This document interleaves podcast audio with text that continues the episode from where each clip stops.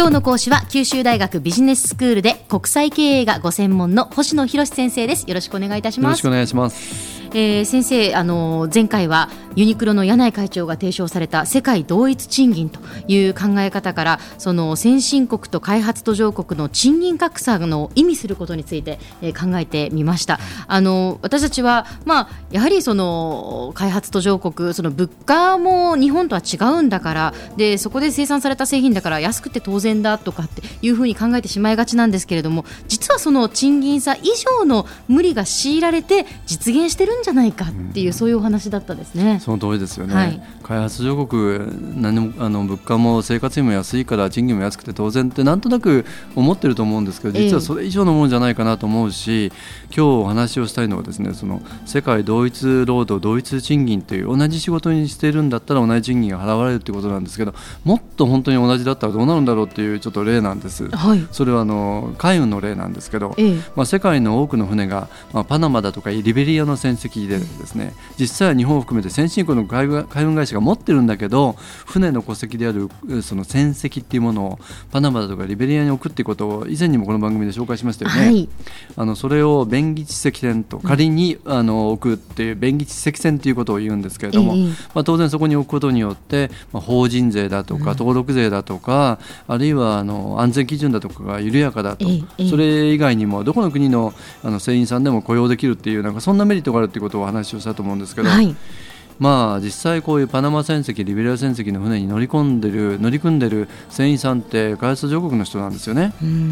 でなぜ開発途上国かっていうともうもちろんその賃金が安いから。ええ。じゃあ日本人とどのぐらい差があるかっていうことなんですけど、はい、今日ちょっと古い数字なんですけど、あの同じ一隻の貨物船運航するのにどのぐらい差があるかっていう話です。はい、日本人だったら16人で、えー、300万ドル。16人で300万ドル、はい、はいパナマだとかリメリアの船籍であの開発途上国の船員さんだったら23人で63万ドル。23人で63万ドル、はい。はい、でこれ、ね、なぜこういう違いがあるかというとつまり日本人であれば少数制でいくつかの仕事をこなすんで、う16人で可能、開発途上国の船員さんだったら23人からと、はい、でその差でもトータルで300万ドルと63万ドル。うん。5分の1ですよね。そうですね。ところが1人に直してみると今度は6分の1になっちゃいますよね。はいはいはい。でなぜこういうことになるかってことですよね。ええ、でこれ日本選手協会っていうあの海運業界の業界団体の調べによると、はい、世界で貨物船に乗り組む船員さんって大体120万人ぐらいいるらしいんですよ多いですよね。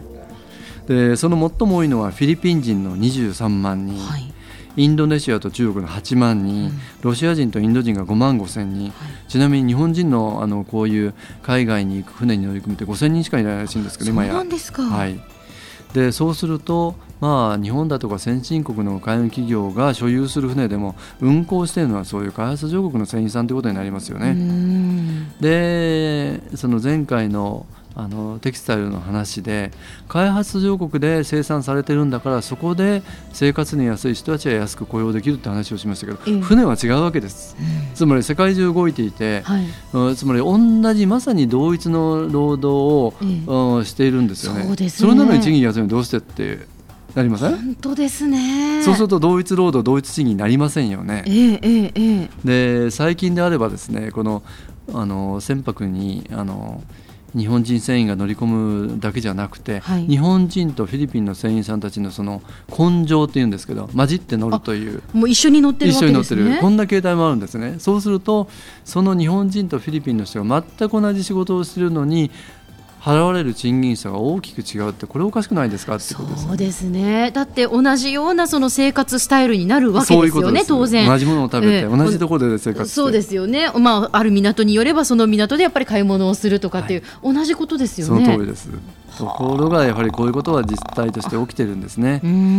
まあ、それに対してですねあの国際運輸労連って ITF と言われてるんですけど、ええ、まあ、ロンドンに本部を持つ国際的な労働組合の団体なんですけど、はい、先ほどお話をした便宜知積船というパあのパナマとかリベリアこういう国を世界に34あるっていうふうに認定して、はい、こういう船で雇用されている船員さんの賃金だとか労働条件をグローバルに監視してるんですよね。つまりそこにあの労働者の権利を保護するために、低い賃金で働かされてないかとか、はい、そういうことをチェックしながらもしそういう事実があれば船舶の運航だとか作業のボイコットをするなんていうですねピケを張るなんていう強硬手段を取る組合があるんですけど。そうですか、はい。まあ、それに対してですねその主張に対してインドがかつて真っ向からこう反論したことがあるんですよね。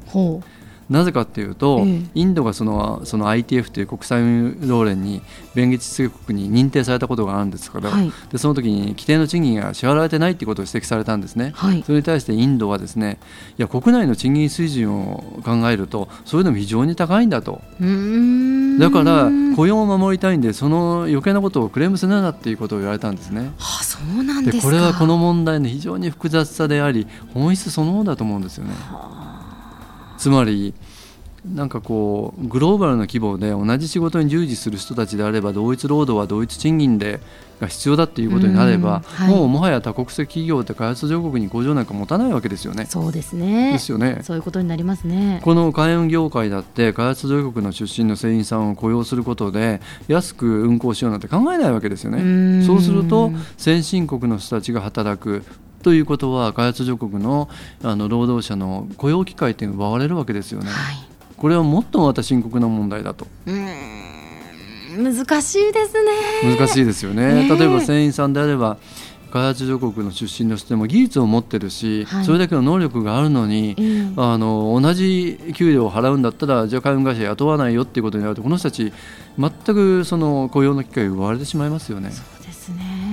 この問題っていうのはそういうような難しさがあるんです。世界同一賃金同一労働同一賃金っていうと非常に理念としては素晴らしいですし、まあ、それがあるべき姿なのかもしれませんけれども実はそんな簡単な問題ではないっていうことなんですよね。はあ、そうすることによって、はい、やっぱりこういろんな弊害が起きてくるっていうことですね。ででは先生今日のまとめをお願いいたします。はい、あの開発上国で必要とされる雇用の機会だとか現実を考えると同一労働同一賃金ということがいかに ILO で基本的な人権と捉えられているとしてもですね実はグローバルに浸透しない問題がここにあるわけですよね。問題は簡単には解決できない。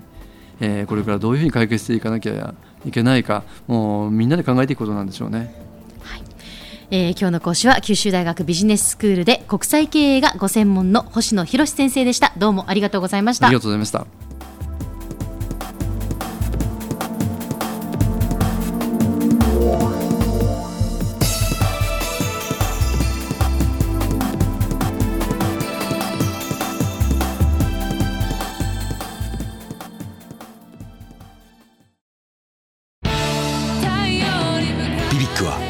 州で生まれ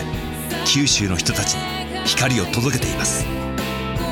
九州のお客様が光り輝くように。それが QTnet の変わらない思いです。キラキラつながる QTnet。